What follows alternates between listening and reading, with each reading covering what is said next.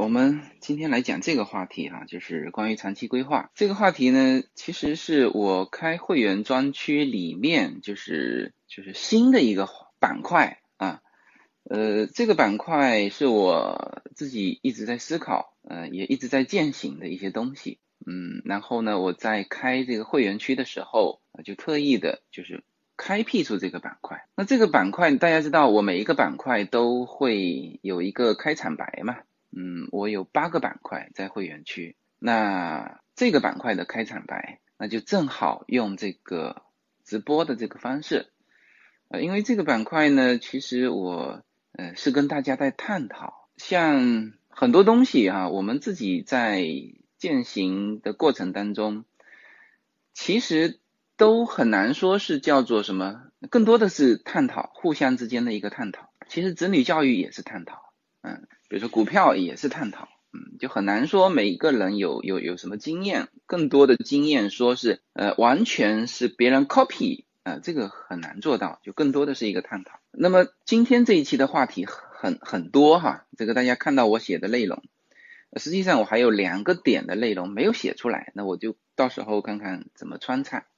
所以估计在我讲这个的四十分钟里面，我没有办法跟大家去互动啊。但是呢，我后面会留出二十到三十分钟的时间，呃，是专门给大家互动的。到时候也希望大家参与进来，能够聊一些关于这个主题的一些看法。嗯，长期规划我觉得是非常重要。呃，之前有的时候是自己已经在做了啊，但是呢，不知道自己在做什么。嗯，其实我在，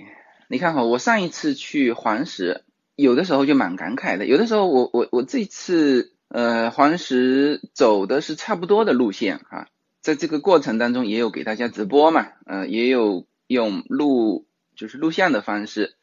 把一些自己的感受能够录下来分享给大家。因为我上一次是哪一年？一二年，对我一二年去的黄石，呃这次二零二零年啊，就是疫情期间嘛，这个我们黄车房车旅行。又去了一趟凡是，因为故地重游嘛，所以就会有一些感慨，哎，感慨什么呢？感慨时间的流逝，嗯，八年时间很快，呃，大家记得我说随口说美国是一四年开始说嘛，一四年开始说的时候，其实那个时候对未来的这个生活其实是，当然也不会很恐慌了，就是不知道，就是很迷茫。我也写过一篇文章，呃，叫做《最好的未来是看不见的未来》，其实是表达一种乐观的情绪，嗯，重点是呢看不见啊，嗯，呃，不是说在于最好啊，其实那个时候的感觉重点是在于看不见，看不见的未来。那实际上这八年过来，我觉得其实现在的生活和我八年前，当时我说，哎呀，这个。这么困难的一个开局啊，一个开始，有的时候电影会这样演，直接就写八年后啊，就中间就不演了啊，就是比如说，哎，他开始一个呃事情，然后呢，就是电影的镜头一晃，八年后，那么我当时的感觉也是这样，就有的时候就很想省略掉这个这个一路走来的这种坎坎坷坷，呃，其实我做随口说美国一开始。嗯，就没人看好啊，就没人看，因为我们是非专业嘛，嗯，这个，但是后来是呃，几乎所有的专业的人士呃跟我聊的时候，因为我们听友里面有好多是专业的人士，他跟我聊的时候也还是比较钦佩啊，两点，一个是呃，就是一个人干掉一个团队嘛，这个是他们常常说的，还有一个就是坚持，那实际上。我这八年走过来，呃，应该说最初的时候，他一定会有一个愿景，就是我说过一个话题，就是说目标啊，一般设立短期比较好，呃，因为你设立一个长期目标，反正想的也不是现在完成，就干嘛，就有的时候是会松懈啊，所以目标应该是短期目标，但是愿景和理想应该是一个有一个长期的方向。所以这个现在回头去想啊，就是说我现在的生活，呃，应该就是我想要的，嗯，就是我当时放弃了很多东西，呃，能够就是人家就说叫很无厘头嘛。我那个大股东评价我就是一个无厘头，因为我我大股东现在做的还很好嘛，他这个就不说了，就是说他的这个背景现在是扶摇直上，所以他觉得我当时做这个决定，当然现在他跟我关系还很好，就是也觉得说，哎呀，他说，呃，人生就是这样哈，呃他是去年，去年我回回国嘛，我去他巨大的就是装修了一千万的。豪宅里面，这个跟他聊，他他也很感感叹啊，就是说，哎呀，你看，他说人生就是这么精彩啊，他自己最后说了一句，因为他的人生很精彩嘛，那其实他也愿意看到别人的人生很精彩，所以这个我自己的感受就是说，你在成长的过程当中，什么叫正能量？就是别人很积极，然后又能够取得很积极的回馈，那。就有些人是叫嫉妒啊，这个哎呀，这个人做的这么好，很嫉妒他。那我基本上会比较欣赏，所以我比较喜欢和做事情做得很好的人在一起，不见得是有多少钱哈。但是有一些人他 很平凡的事情，他就这么一件小小的事情，他做得很好，不或者说对于某一方面知识的掌握很好，就是我身边很多这种朋友，这就是我自己感觉都有有用的能量。啊，就是我我想到这一块的时候，我就去找他，啊，所以他也很感慨，说，哎呀，这是这是这个八年前评价是我叫很无厘头，呃，因为那时候大家都还比较看好，但是呃，我就就是完全移民了，啊，那时候特别是这个这个公司股份推出来，一五年就完全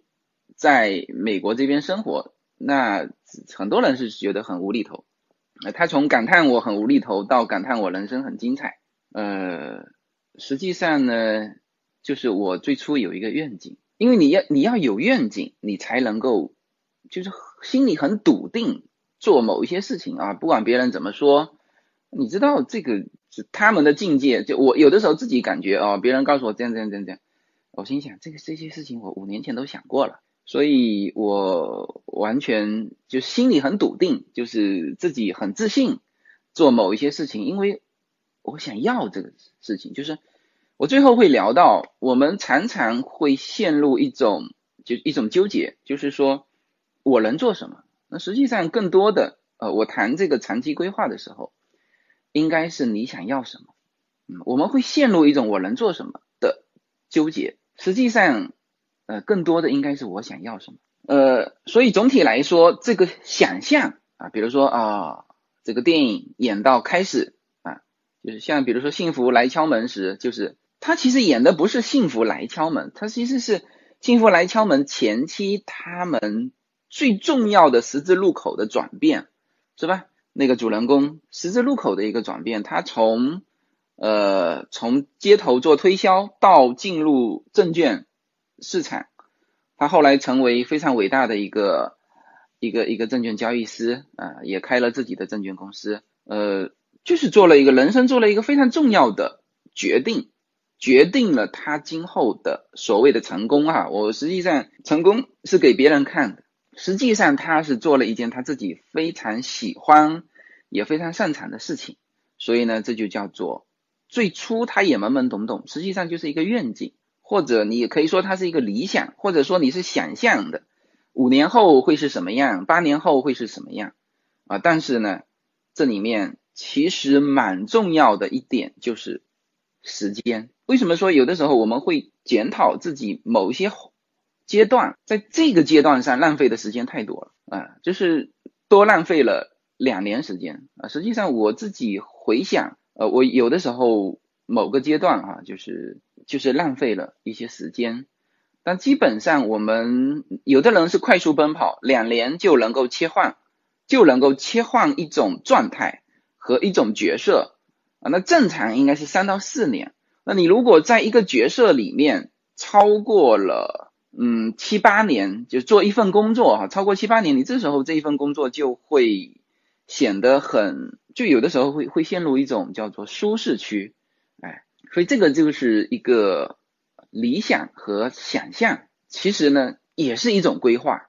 嗯，也是一种规划。你看哈，这个如果是老听友，应该会有听过我二零一八年回中国，就是我嗯，就第一次听友会嘛，第一次听友会从上海开始，在上海第一个上台，就是我第一场听友会第一个上台分享的。那位同学，现在是我的合作伙伴，这个以后会介绍给大家哈。嗯，你看哈，这么多年，其实他是更早在支持我的，在听我的节目啊，这个也很很认同，大家之间也很认同，所以你看就慢慢的走到一起。一八年的时候，在北京，我说到的这个这个这个标题哈，就是朝鲜大姐啊，呃，朝鲜族的大姐，理论上是应该叫朝鲜族的大姐啊，她是在中国生活。二零一八年在北京听友会上，因为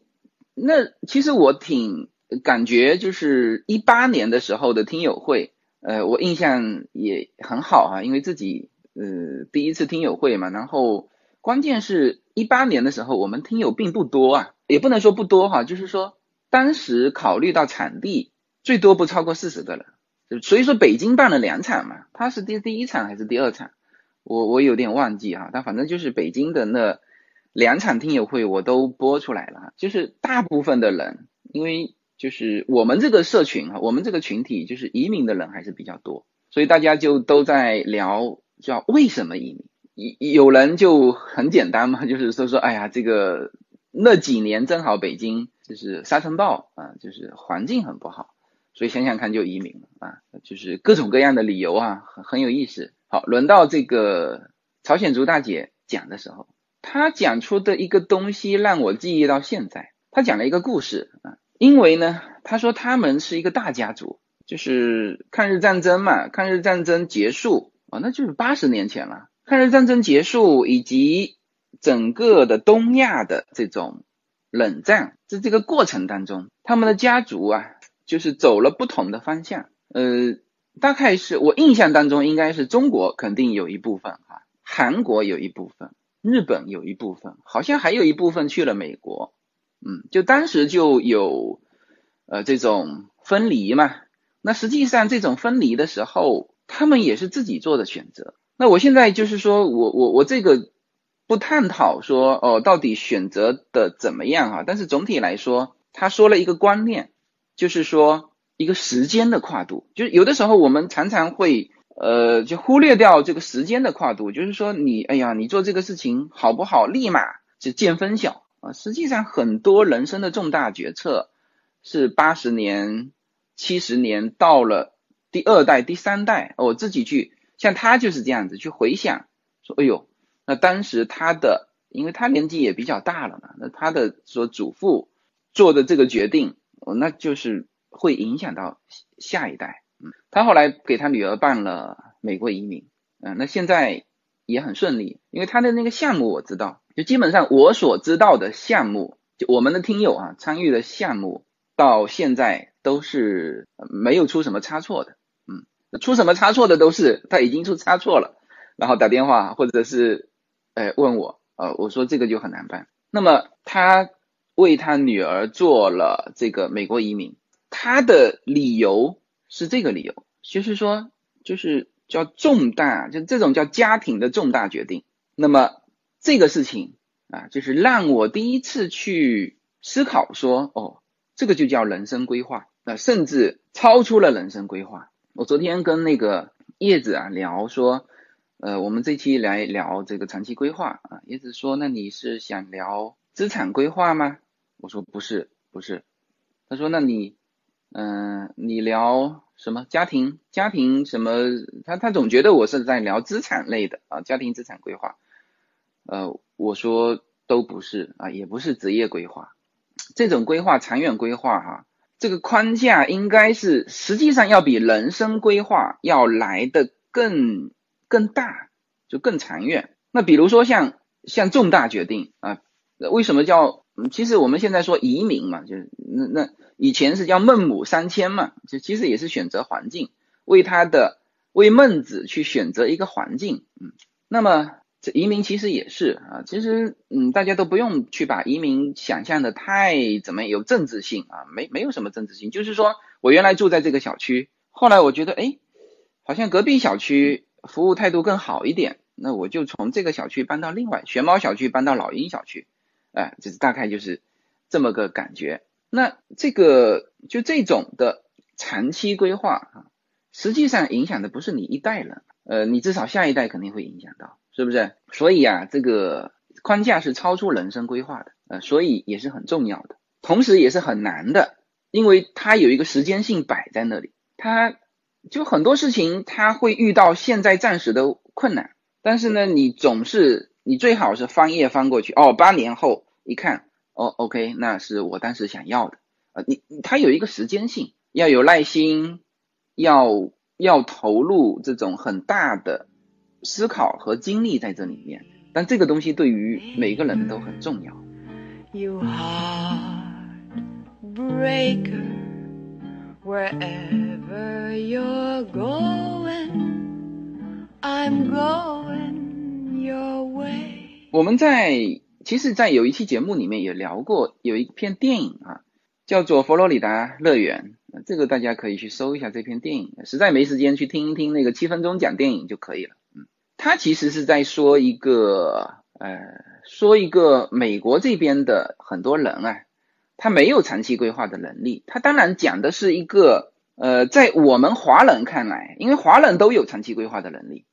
嗯，这个呢，其实要谈到华人的相对来说，更多我们以前是大家族嘛，嗯，大家族，他其实呢就更能体现这种长期规划，是不是？呃，这个祖辈是怎么来的啊？发展发展发展到这一辈，那有一个大家族，嗯。那像美国这边呢，它更多的，它没没太多大家族的概念，所以更多的人是个人。那个人他寿命有限，明明白吗？真正能够干活的时间，你看你这个这个二十年，当然这个以前的人二十岁就可以干很大的事情，现在的这个现代社会二十岁可能还刚刚出来社会啊，或者是还没毕业啊，对。那真正你想说这个。退休，那退休按照这个六十七岁退休是吧？七十岁也差不多了，五十年的时间，五十年的时间寿命太短了。但是呢，你如果有几代人，他一下子就可以把这条路就走得很清晰，明白吗？所以华人基本上是有一个大家族啊，然后呢，他可以有一个，因为有两三代人的积累啊，所以就是骆家辉不是说嘛，这个。他很著名的那个演讲，就是说他家离那个只有半小时还是多少的路嘛，是吧？他说他从祖父走到他这一代，走了三代了啊，这个就是长期规划，这就是长期规划。从原来的我我我不知道他早先如果是那个时候过来的，应该就是广东潮汕地区的人吧？啊，他们家走了三代了，嗯，然后佛罗里达乐园里面其实是讲的。他们没有一个中期规划都没有，所以他们只能妈妈带着女儿，单亲的妈妈带着女儿，一直生活在佛罗里达的一个酒店里面。酒店呢是每天好像是呃也是非常便宜，五十块钱啊。但是呢他就没有能力，就是大家都知道短期居住跟长期居住，长期居住便宜嘛，是不是？你如果有个一千就一千块钱，如果是在佛罗里达，或者是七百块钱，单身孤婴或者五百块钱，呃，就就可以有一个固定的场所，不要搬来搬去，天天怎么样？但是就是佛罗里达乐园里面描述的这个美国家庭，他单亲，然后带着女儿生活，然后这个就是是很很很底层的人的一个生活。那里面说到了一点，他就是没有能力去规划自己的中期。呃，他其实很简单，只要找人借或者积攒积累五百块钱、七百块钱，他就可以付押金，就是呃押金和房租嘛。就是他首先要有一笔启动资金，他就能够过上正常人的生活。但是呢，他始终过的就是赚一天钱付一天房租的日子。哦，这个又是让我第一次感感受到什么？因为我们原来没有这种感受，说就是天然的。家里就会给我们安排好，就是比如说，哎，你至少有房子住嘛，没有哪一个中国人出生说，哦，我没房子住，是不是啊？我我我一直是颠沛流离，一直是住在酒店里面，没有，华人就很少有这种感觉。但是呢，通过这一片，我们就知道了哦，就如果生活堕落下去，是可以从有长期规划的能力，你就只能规划一个中期啊，去去打打工啊，或者是什么，就就明白了。短期规划、中期规划、长期规划，实际上是有能力的不同的，就不是说，呃，我我有空就想想我长期规划，不是这么简单。嗯，我待会会谈到，有空去想想，这就是奢侈的。嗯，大量的人是没空想，低头工作，我们叫低头拉车嘛。啊，因为每天上下班，然后就是有的时候干活都干到八点，是吧？八点、十点啊，甚至更多。然后回到家里，家庭一堆事情，你有空去想吗？你没空去想，是不是？然后这种状态表现的时候，有的时候就感觉，哎呦，一种是很忙，就不是说赚多少钱的问题啊。今天赚这个赚的多，赚的少不是这个问题。他只要你很忙，你其实就就没有更多的思考的时间，是不是？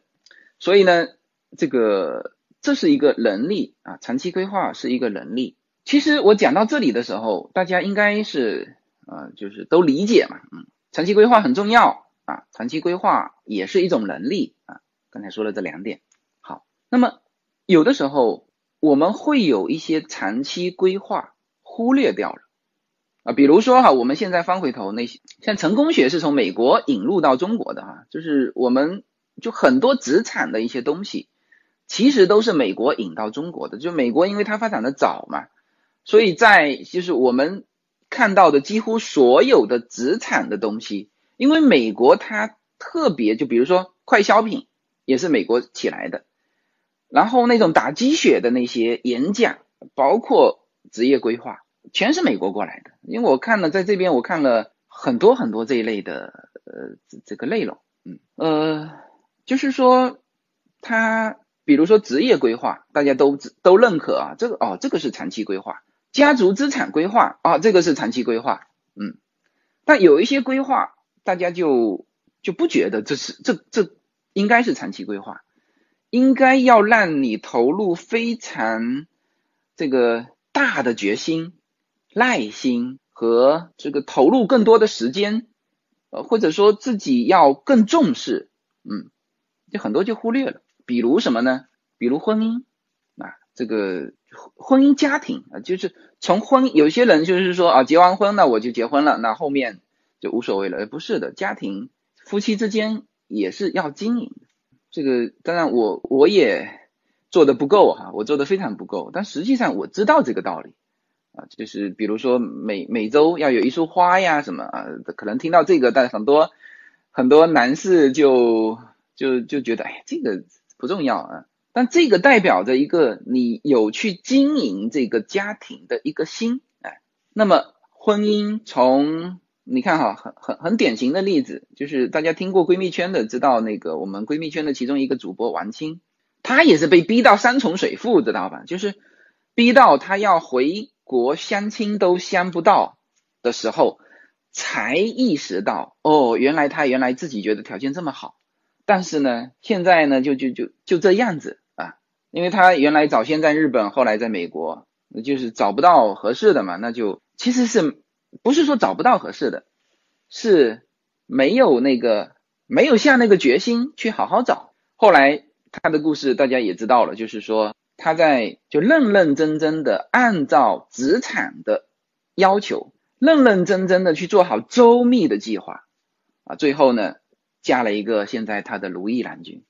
嫁得很好。就是属于那种叶子非常羡慕的那种，不用做饭，不用生孩子那种。哎，那这个呢，不在乎这个成功的案例哈，在乎的是大家忽略掉什么？婚姻和家庭。你看，他也提到，我觉得他说到的有一些点，呃，有些就是嗯，我把他的有一期节目放到我的普通的那个喜马拉雅上，结果被攻击的很厉害。就是他说，比如说他，因为他是嫁给一个。呃，老美嘛，然后他说，呃，不仅要嫁得出去，你还要能够把这个婚姻维系下来。哦，这国内的人就一就很多批评，就哎，这个女的怎么会这样啊？就是什么嫁给老外还要说什么婚姻维持下来？其实不管嫁给老外还是嫁给普通的呃华裔啊，或者是你在国内结婚或者是成立家庭，家庭都需要一个一个经营经营就是什么？就是长期规划是什么？就是我翻回头到上面，就是说八年之后你结婚十年，我跟叶子结婚十年了，十年之后你你在十年前就应该去想一想，你们想变成什么样啊？这个是一个很重要，就是呃实在没事干的时候啊，其实是很重要啊。我这个只是就是大家很很少去这样想嘛，那我就是告诉大家，其实你应该想一想。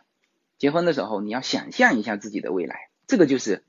对婚姻家庭的一个长期规划。比如说，你要不要小孩啊？呃，这个要几个小孩啊？呃，这个在哪里生活啊？我的生活状态是什么样啊？因为现在特别是在中国，你投多投入多在工作投入一分钱，呃，一分时间，那你就多赚一分钱嘛。那其实时间是，如果时间是。呃，固定的，那么你分配到工作上的时间多呢，分配给家庭的时间少啊。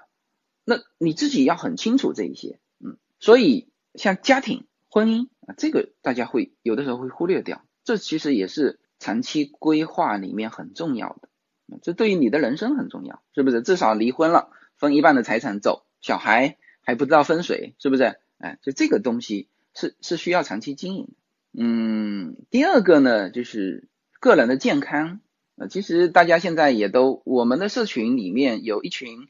长跑族嘛，就是跑步啊，一边跑步一边听我的这种比较长的这种节目啊，这是呃很好的一种方式啊。嗯，个人健康往往大家也忽略掉，因为就是都是等到病了，大大量的人都是，哎呦，我有毛病了，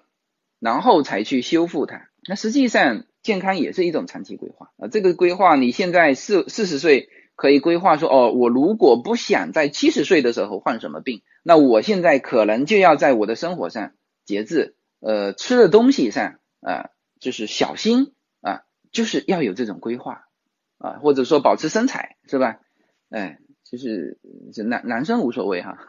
嗯，其实男生也也很重要，就是说你在快速奔跑的时候，你的精力要跟得上，所以很多在创业的时候去运动啊。这个呢，嗯，就会可以保持他一个体力，嗯，这体力很重要，特别是你现在说快速奔跑的时候，我们说的是事业上的快速奔跑，体力也是非常重要。那还有一个呢，也会忽略掉，就是家庭的重大方向，嗯，就大量的人他还是规划什么呢？啊，职业，我自己个人的职业规划啊，比如说替小孩，呃，教育规划，还规划什么啊？资产规划，大量的还是停留在这个，但是。家庭的大方向的规划，那就是这个，比如说，呃，在哪里生活？比如说，就不仅仅是说啊，移民出来哈，这期不是移民的话题啊。比如说你在老家生活，还是去大城市生活啊？这就是你的规划了。呃，也许你年轻的时候，在没结婚的时候，你就到大城市生活，那几年之后，那你的另一半也是大城市的，然后也在大城市立足下来。啊，那农村有农村的好，这个大城市有大城市竞争的激烈，那也有大城市的好，这就是家庭重大的方向，你要想一想，要稍微想一想。然后呢，这是这些规划是大家会忽略掉的。然后在做这些规划的时候，大家要拿出做职业生涯规划和你资产规划的那个那个重要性。就有的时候我常常说。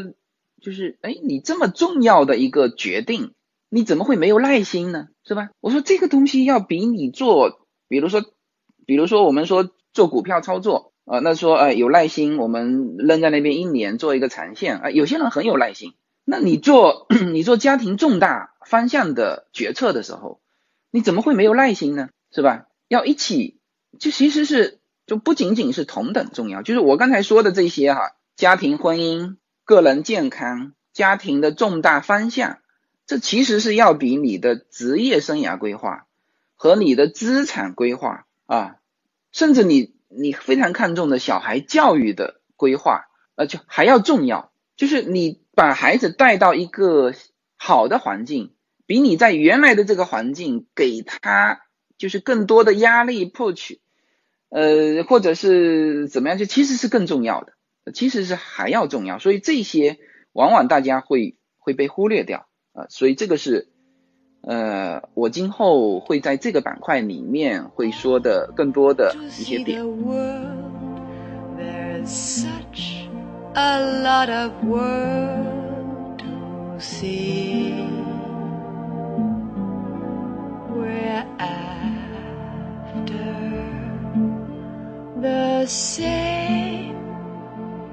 说到刚才的那个，就是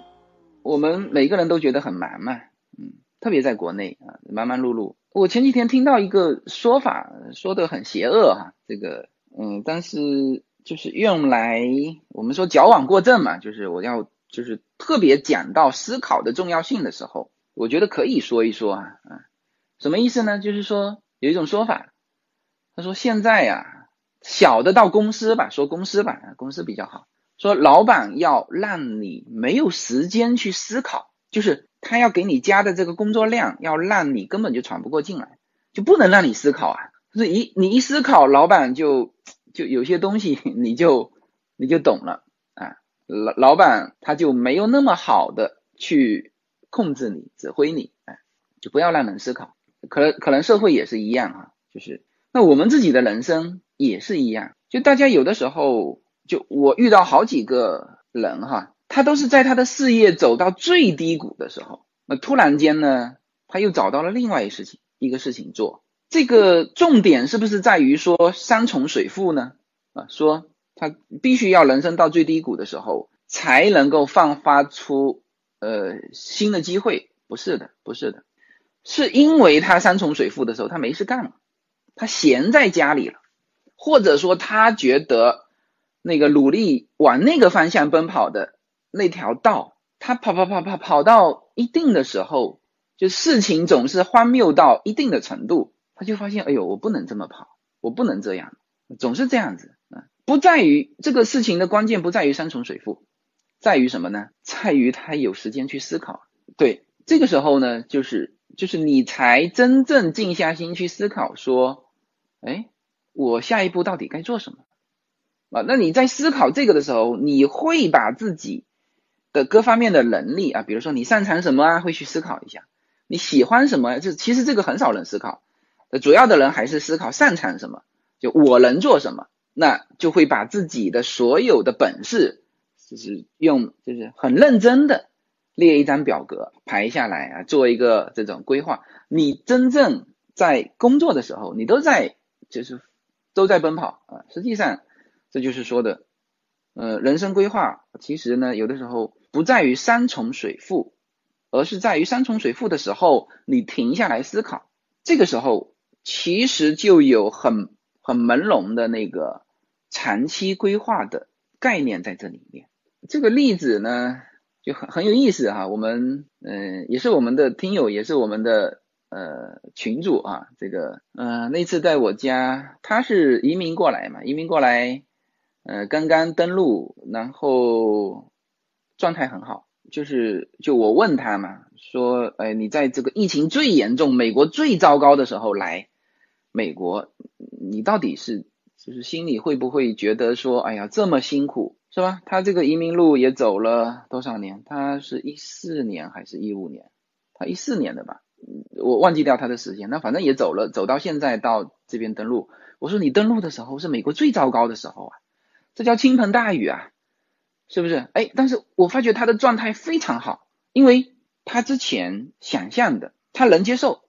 啊，比如说呃现在的其实他房子也很大，还是自己买的房子是吧？就不是大家想象的那个呃那那那个样子啊，他状态非常好。他到我家里，我们聊到其实也聊到长期规划的。我我这一阵子和很多人聊到长期规划的一个话题，包括。另外一个例子，今天没时间说了哈，那我就说他的例子啊，就是他也不是他的例子，他和他另外一个朋友的例子啊，就是说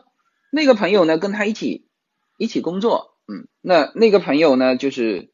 赚的钱还更多，比他更多嘛，嗯，那么嗯这么多年啊，这也是十几年了嘛，他们一起工作十几年，那么他就说到他另外一个朋友，他说这个朋友呢很会赚钱，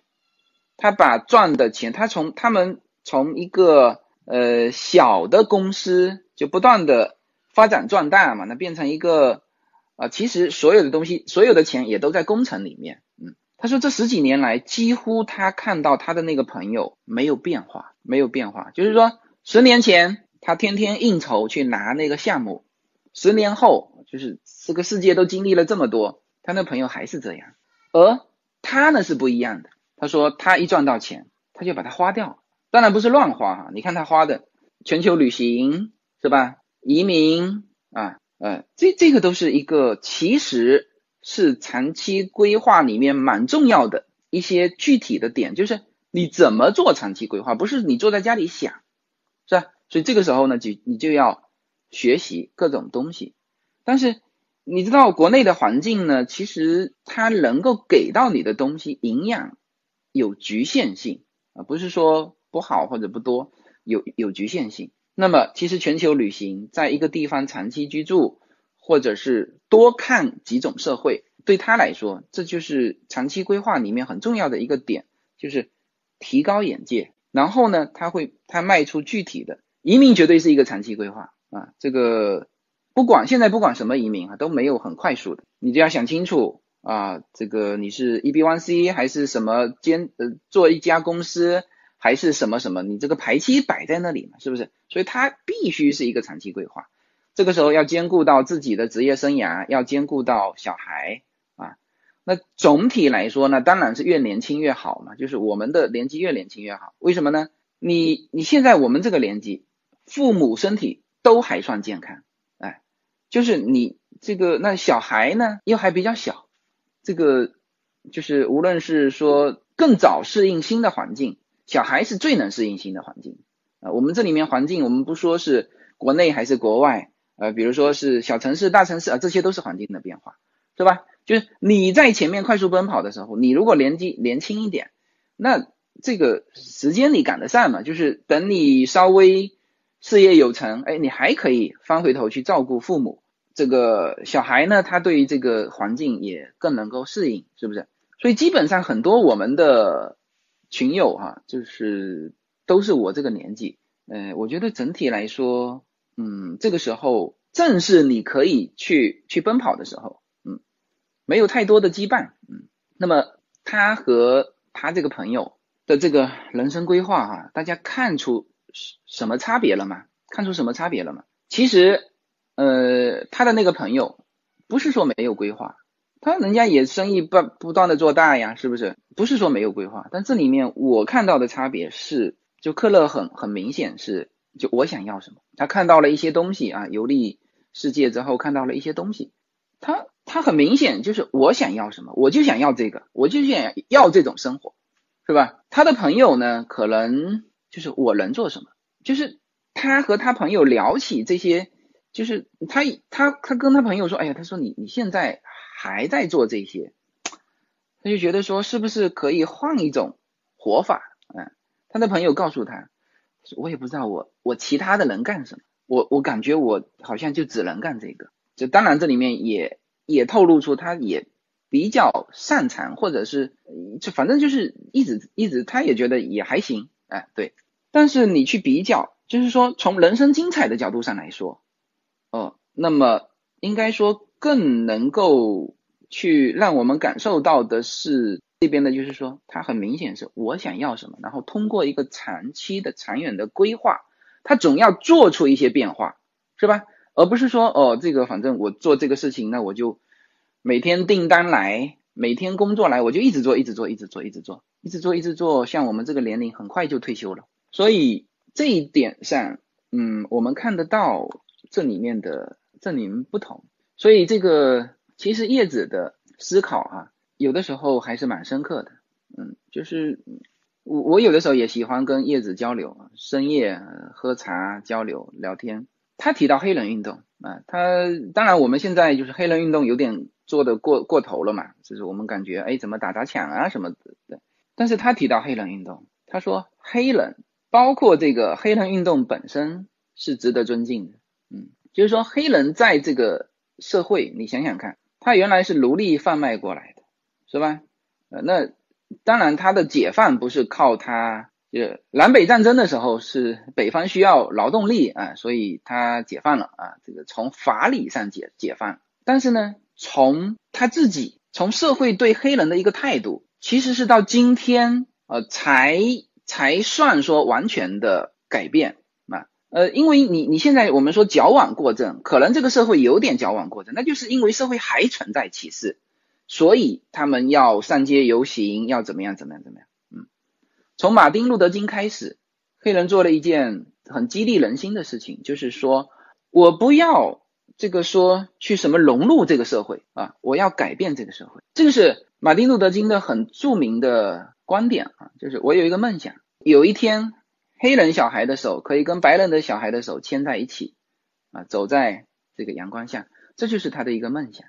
他的这个梦想是改变社会，而不是社会改变我。所以聊到黑人的时候，其实有一点就是有一群黑人的精英啊，像这些马丁路德金都是律师，是不是？他们很清楚这一点，就是说我不能说去，就不是说社会改变我，而是我要改变社会，而且人家做到。做到现在这个样子，是吧？还是无比的团结，无比的在追求这些东西，嗯，所以这个就是现在的黑人给到我们的一些启示。这个也是长期规划呀，他整个包括一直到现在上街游行，呃，当然个别的有一些暴力的行为，这是我们呃不赞同的，但是整体他们是在追求一个，就是我改变社会，我要让社会。来接受我的观点，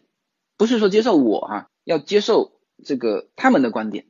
他们的观点就是有有一天黑人的小孩跟白人的小孩手能够牵在一起，是吧？那么这就是改变社会，也是一个长期的一个规划。其实相对来说，美国有的时候就是它是被迫的，你进行一些规划，比如说美国的呃社保医保啊，那它就是。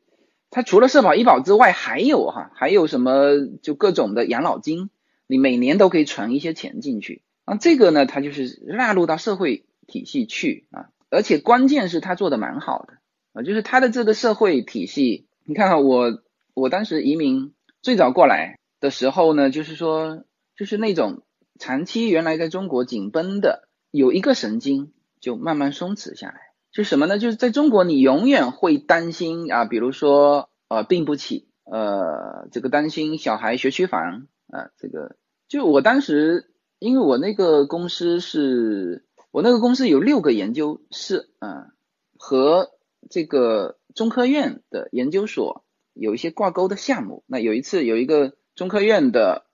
就是这个这个老师嘛，就是他派过来要验收我们的项目，然后跟我们喝完酒在那边感叹。他说他这一辈子在做的所有的事情，就是为了他的孩子能够进到某一所学校。那这个你想想看，这个悬绷的多紧，压力很大的啊。当然有点夸张哈，但是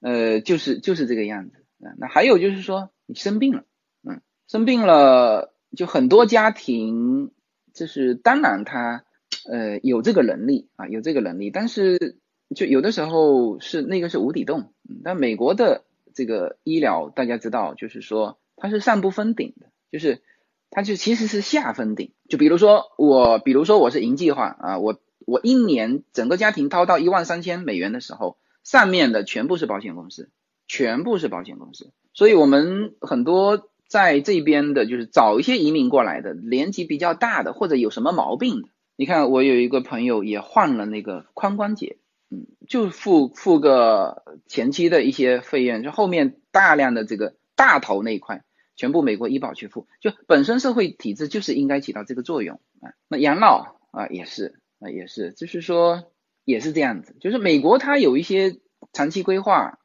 比如说人寿保险，因为他每个家庭都有贷款，那又因为他的这个，如果你突然过世，你要先把你的资产冻结起来。去分清楚，说你有没有欠别人钱，你的负债是怎么样子，哎，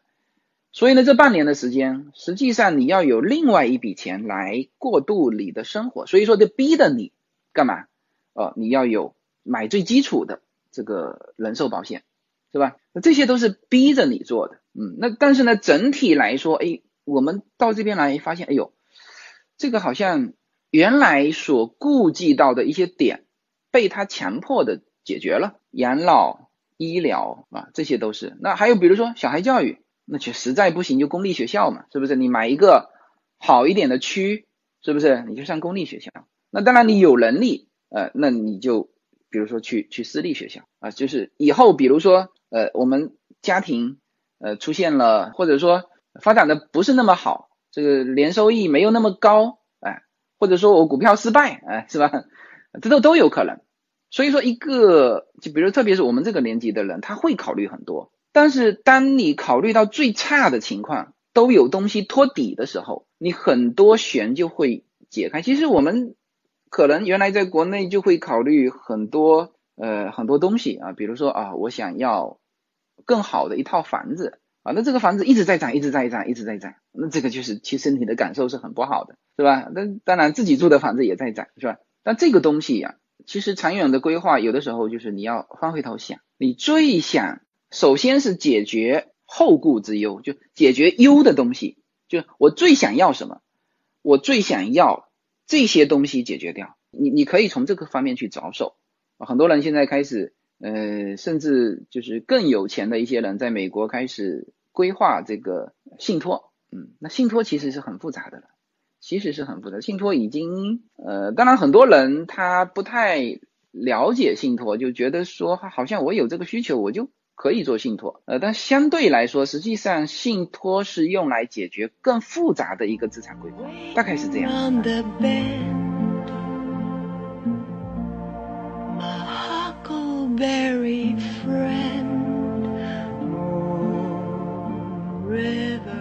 这些点啊，我以后在我的长期规划里面会逐步展开。这一期节目就是告诉大家一个感受，告诉大家。这个是很重要的，长期规划是非常重要的。长期规划是一种能力啊，是一种超越你的职业生涯规划、呃个人资产规划的一个能力，其实也超越了你的人生规划。就你看哈，其实嗯，我就不用往往往更多了说，更多了说是这样，就是说一个家庭，我们现在常常说这个家庭资产规划，呃，实际上好像从英国就治这个资产的。流传，大家总以为说，呃，三到五代人，实际上从欧洲的那个分析看，我最近很很注意看这些东西，它可以延续十几二十代人，就是实际上它会把什么叫传承？我曾经跟大家讲过一个